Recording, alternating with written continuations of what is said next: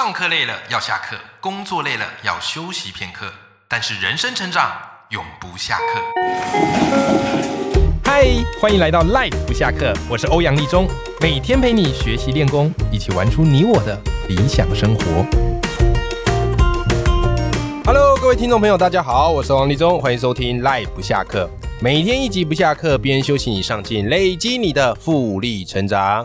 嘿，各位赖粉们，我不知道你上一次去图书馆的时候是什么时候呢？有可能是带小朋友去哎借绘本，也有可能是你是在准备考试的时候在图书馆念书。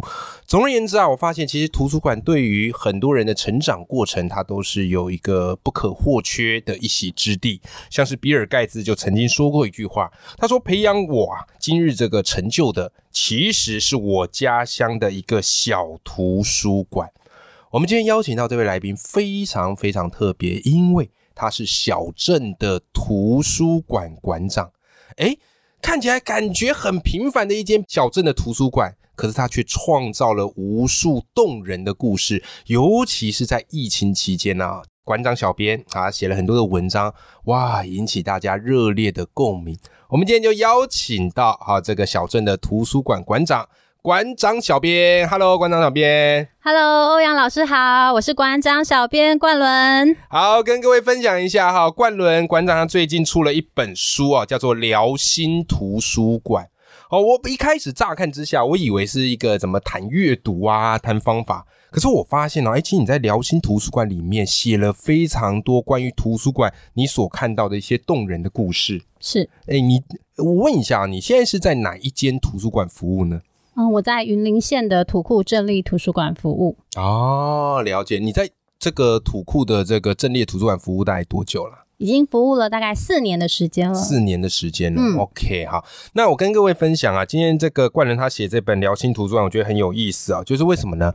因为图书馆在很多人的心中就是看书啊、借书啊、还书的地方。哎，可是冠人，我发现哦，你让图书馆变得更有人情味。尤其啊，各位听众朋友，在疫情最严峻的时候，还记得吗？还记得大概一两年前的时候，哇，那时候三级警戒不得了啊！好，就学校都停课，但停。课不停学嘛，纷纷改成线上上课，每一天大家都搞得手忙脚乱，好了，父母也是完全不知道该怎么办，手足无措的。哎，可就在那时候，冠伦发现，其实透过图书馆可以帮助孩子的这个学习。所以那时候，冠伦，你那时候也发现，有些小朋友因为家里可能没电脑啊，或者电脑不够，跑来图书馆上这个线上课。对对对，错。OK，然后你也察觉到孩子来这边上线上课会有一些状况，嗯，可以跟我们分享一下当时的一些故事好吗？这个故事大概发生在去年的五月份。嗯，去年一样是疫情，但是它跟前年的三级警戒有一点不一样。三级警戒是连图书馆都关起来了，学校停课，图书馆全部都关起来。但去年是学校停课，但是图书馆是开放的。嗯，对，我们就发现说，哎，在停课的期间，然后平常都是六日小朋友才会出现嘛，嗯，就停课期间，竟然周间的时候会有孩子们来到图书馆，然后他们都说他们要用图书馆的电脑上学校的线上课程。嗯，对，因为这些孩子其实都。蛮熟悉图书馆的使用规则，电脑使用时间都有限制，他们也知道说要来图书呃柜台开一下时间的权限，然后时间到会被登出，然后再来开一遍。哎，图书馆他们电脑，你们电脑权限是多久一次申请？每个图书馆可以设定自己的时间，那我们是设定的跟学校一节课一样，用四十分钟的时间去做设定。哦，等于是时间到它就会断掉，它就被登出。当初这样设定是避免有人用一整天这样，会占用，然后排队会 吵架，那就干脆大家都计时，照规则玩。这样子，所以照理来讲，他要在时间快要结束的时候再跑去再申请一次。对对对，所以当时后来你做了，你哦，你注意到这个孩子他就是用你们的电脑上线上课，对。但是因为四十分钟就被登出去一次，对。然后所以我就问他说：“那老师图如果发现你不见了，不会觉得你翘课吗？”对对。然后小朋友都很老实，他想说照规定说，那我再来开一次。对，我说你不用这个样子，因为是。今天馆长也知道你要上学校的线上课程，所以我们会把电脑的时间全部解除，让你今天可以一整天在这边安心的上课。嗯，对，哦，好棒哦！所以你就直接帮他解除整个设定。对，后来陆陆续续，其实不止他，很多孩子，我们干脆把电脑全部都解除掉，因为那阵子来的全部都在上线上课。是是是是是是，哎，我其实光觉得做到这个很不容易的一件事。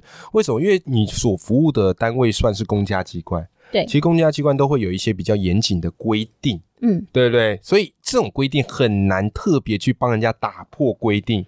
因为怕其他的人觉得不公平，像我就很好奇一点，就是如果你开给小孩子，好让他们上线上课，那一般的民众会不会说，那他可以，我也要，会这样子吗？目前是没有发生过这个状况。OK OK OK，所以那一阵子就很多的小朋友会来你们这边去上线上课。哦，了解。那也跟大家分享，后来馆长这边就把这样的一个故事啊，然后分享在网络上。对对对，就引起非常热烈的回响，超乎我想象的热烈。哎，你描述一下当时的那个回响热烈到什么程度？你还记得吗？因为其实平常我就一直有在粉砖写贴文，就分享一些小故事，那流量也不怎么样。嗯，对。然后那时候分享完，就是。小朋友用图书馆的电脑上线上课的时候，对，突然整个晚上就会发现那个按赞数不寻常，然后分享数也不寻常，对，就开始是破万的那种，破万级的，对，一篇好像最后是都两三万，然后我就觉得很夸张，然后等到隔天我就看到，嗯，同事就传苹果日报连接就。直接抄走了，平面媒体就出来了。然后出来之后，电话就开始一直响。图书馆电话就是说，呃，请问昨天那个小男孩还会来吗？我们要采访他。我说我我不知道他今天会不会来，今天会来上课是谁我也不知道，就是是谁就是谁，反正所有的媒体已经不是那种地方新闻台，是你所知道各台湾各大的新闻台就全部就是义勇，就是九点全部出现在图书馆里面，然后就开始要采访。然后那天哎，那小那个原本的男孩没有出现，他倒是别人来了，然后就访了其他的孩子这样子。啊，对，了解哇，这个真的是一个现象级的。这个事件可能刚好搭到停课不停学，然后又是呃公共图书馆，竟然有他扮演的角色在。对，虽然说后来那个采访的焦点有一点模糊掉，就是变成说，哎，其实我们学校不是都有提供载具吗？哦，深深有平板吗？怎么会有人会没有电脑跑到图书馆去呢？这样子。对，后来采访到后来，就是我发现有一点转向。对对，所以到后来学校有帮忙稍微收一下尾。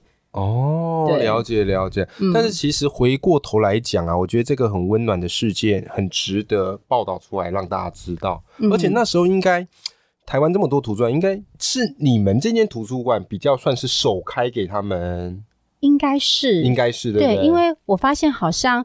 当我开始这么做之后，我们旁边的乡镇就有镇长说：“怎么让我们先跑了？我们怎么没有这样做呢？怎么让别人抢先了媒体的风头？”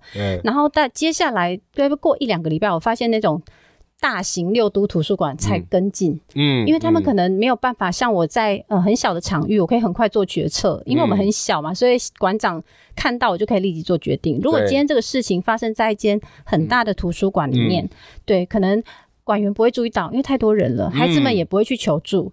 他求助了，他得到答案可能是这是我们的规定，嗯我们不能够调整，或者是我可能要再帮你问一问我们的上级。对对，所以这时候我就发现，我们小其实是一个优势，我们有我们可以去着力去真正马上回应孩子们需要的地方。嗯，这是一件好事，不然其实我说在一般图书馆，它没那么容易，因为它要顾虑的事情太多。对，然后要么就是要层层上报。对不对？那其实这个馆长把这样一个温暖的故事哦，写在他的新书叫做《辽心图书馆》。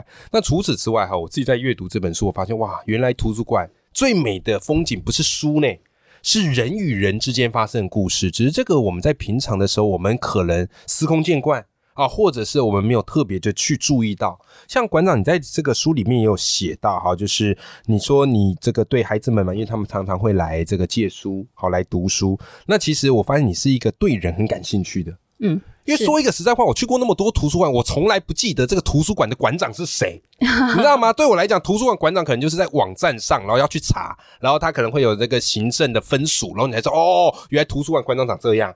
所以我基本上没有在图书馆见过任何的馆长，但我发现你是一个会愿意然后去接触读者啊，去了解孩子们的。所以你书里也记录了很多这样的故事，甚至啊，就是因为他们是小镇嘛，啊，你们是那个小镇图书馆。你说你曾经还陪孩子回家拿课本，然后还陪还还甚至是怎么样嘞？哎，孩子那个图书馆都关了，然后孩子还没回去，可能阿妈忘了。对对，你还在孩子回去过？对，我说天哪，你这个这个图书馆的李明服务也做的太好了吧？可以跟我们分享一下这个你在图书馆遇见一些比较特别的孩子好吗？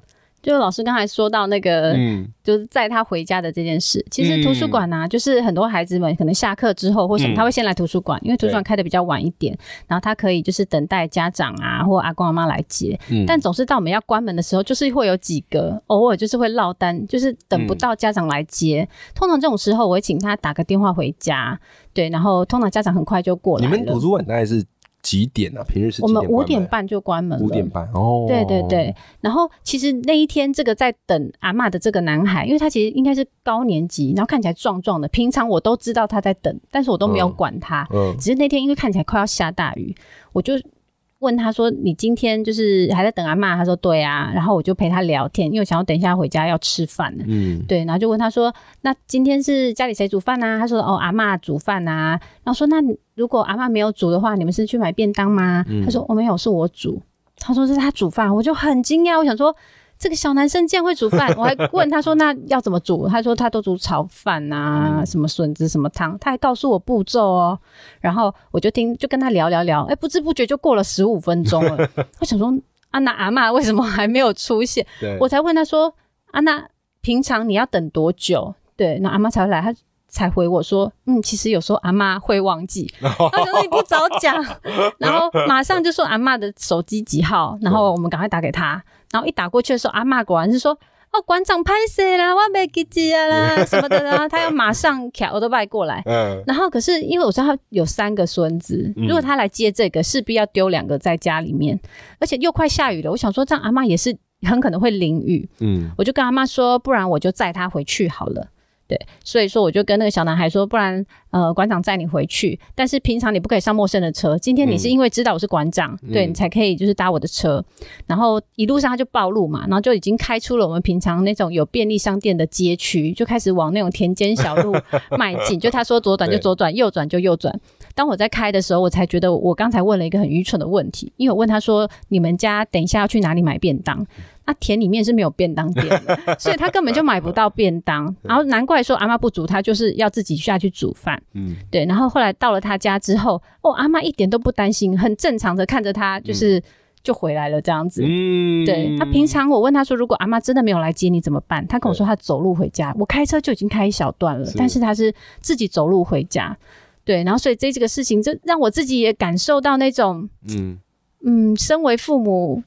没有接小孩很难以想象哎，可是，在他们来讲，会觉得说阿妈没有一定要接我，没有接我也不会怪阿妈，我就是要自己走路回家，都很独立了。对，然后后来回家的时候，我是靠导航机出来的，因为 我在田里面是处在一个迷路的状态，在桃花岛一样。然后到底是哪里？五行八卦阵，然后没有导航你出不来的。是，其实关联从这个事件我发现很有趣，因为一般人可能就下班之后就觉得，哎呀，这个不干我的事啊，对不对？可是我觉得你会去愿意去了解。好，甚至愿意去多做一点。你在多做这些事情，你不会担心这个人家觉得哦，原来馆长有接送服务，以后没关系，我就经常忘记。你不会担心这样子吗？完全没有想过哎，我觉得应该是不会吧。而且我觉得可能在乡下地方相对单纯。哦，对，如果在大都市做这件事，搞不好家长还觉得说你凭什么载我们家小孩回家？若路上发生了什么事，你要负责吗？可能等等还有这些疑虑。但是事实上，我在做这些事的时候，我是没有设想这么多。当然，我也是相信，就是小镇大家都是很善良的。阿妈因为也都有认识啊，而且因为你自己也是妈妈了，对对对，OK，好。其实这个刚刚馆长聊到这些故是，在他的这个新书啊，哈，叫做《辽心图书馆》。那其实馆长，因为他常常在网络上写了很多关于图书馆，他看见一些孩子的故事啊，或是学习的一些故事啊，好，所以后来嘞，诶，一篇一篇文章哈，就累积了很大的影响力啊。很多人都知道，哎呀，在这个小镇有这么一间充满人情味的这个图书馆啊。你看，这个就是自媒体。啊，写作个人品牌的这个力量。不过这个地方我有一个小好奇，想要请教冠伦哈，就是因为你常常去写了这些故事嘛，好，所以慢慢的也让小镇的这间图书馆哎受到关注。嗯，那我想问你的是，就是你觉得这为你们小镇的图书馆有没有带来什么样的好处？然后好处之外，有没有带来一些挑战是什么？嗯。我觉得好处大概就是因为图书馆突然好像变得比较有名气，对，所以当时有一些企业基金会要捐书、要送东西的时候，他就会先想到你这个地方。对，因为他知道说他送的书或他捐的东西你会好好的利用，对，所以他会主动先想到我们，我们就有获得了一些证书，而且是全新的书的一些的资源。有没有哪一间的证书让你印象最深刻，或哪一间企业？我们有个华硕文教基金会的，哦，然后他拿到的是天下文化的书，一次送一百本。一百本新书，对，一百本新书都是天下文化的书，超赞的。对，就超赞的。他那时候还写信给我，然后问说我愿不愿意接受，然后最后跟我写静候佳音。我想说你是报佳音的人，你才是报佳音的人吧？对。然后我那时候说我愿意接受之后，他竟然还就是给了我一个小小的请求，说馆长，其实我们有十套，不止一套。那十套我们不知道应该往哪里去。十套是什么意思？就是他有十套一百本套哦，十套一百本哦，有一千本要捐。一千本要捐，可他只找到我，他不知道，就他们有资源没有地方去。嗯嗯。我说这十套交给我，我来处理。我就连接了我们镇上的国中，嗯，对，然后联合连接了县政府的资源，然后把最后这十套全部都留在云林县，就把资源通通留下来。对，其实资源是需要有，就透过这个。方式资源进来之后，我们再把它分出去。嗯，对啊，我就觉得让大家都可以一起变好。而且我真的没有想到，怎么会有人有书，然后还不知道送去哪里呢？那就送来我们这里吧。哎，其实我发现真的有时候是这样，就是很多企业他们都很愿意去捐一些东西，对，只是他们真的不知道捐给谁。嗯，所以呢，好偏乡啊或什么的，哎，刚好也需要这些资源。可是如果你不说出你的故事，嗯，你没有这个声量。人家不知道这个东西该到你的手上去。对，嗯，OK。那除此之外，这个是就是你发现，哎，有需写这些文章，它会为你的图书馆带来意外的好处，而且还不只是为这个小镇图书馆，是为整个云林的乡亲父老，对不对？那除此之外，有没有遇到一些什么样的挑战？挑战来说的话，我是觉得，因为很多的事情会被放大检视，就是你在做的等等，人家会。呃，特别睁大眼睛去看，嗯，对。然后另外是可能要一直持续的突破，不然别人会觉得你不就这几样东西一直在旧把戏嘛？对，所以可是每一年我都觉得我好像江郎才尽，就觉得可能差不多了，紧绷了。可是我觉得当我们愿意持续走下去的时候，那个新的路会展现。有时候。你不一定要自己想到，别人会帮你想到，别人会来找你，然后就有新的合作方式，嗯，会出现了。哎，真的很多那种挑战是始料未及的，就像你刚刚最前面讲到，本来你就是写一个帮小朋友开电脑，然后让可以一直上线上课，哎，没想到。爆称媒体载载载载载，然后最后变成说什么？哎，奇怪，怎么没有生生有平板？对对对，变成一个政治的议题了。嗯，对，这个也是你可能会去面对，而且要应对到的。是是，但总体而言呢，我觉得你很棒的一点就是你把这些故事，好，把这些动人、好温暖的阅读故事带给更多的人知道，也让他们知道说，哎呀。小镇图书馆其实就是孩子最棒的一个避风港，大家一起来利用这样的一个图书馆的学习的资源。好。各位听众朋友哈，我们今天访问到的是馆长小编，啊，最近出了这本书，叫做《辽心图书馆》。好，这本书真的非常的温暖，啊，而且非常的感人，从中你也会学到有很多阅读的一个方法，所以我也把这本书呢郑重的推荐给大家。如果你喜欢我们今天的这个访谈啊，我会把这本书的连接放在我们的节目的资讯栏里头，我们大家一起来支持。馆长小编的新书，今天非常谢谢馆长小编来到我们的节目，谢谢欧阳老师，谢谢各位听众朋友。好，我们跟听众朋友说拜拜，拜拜。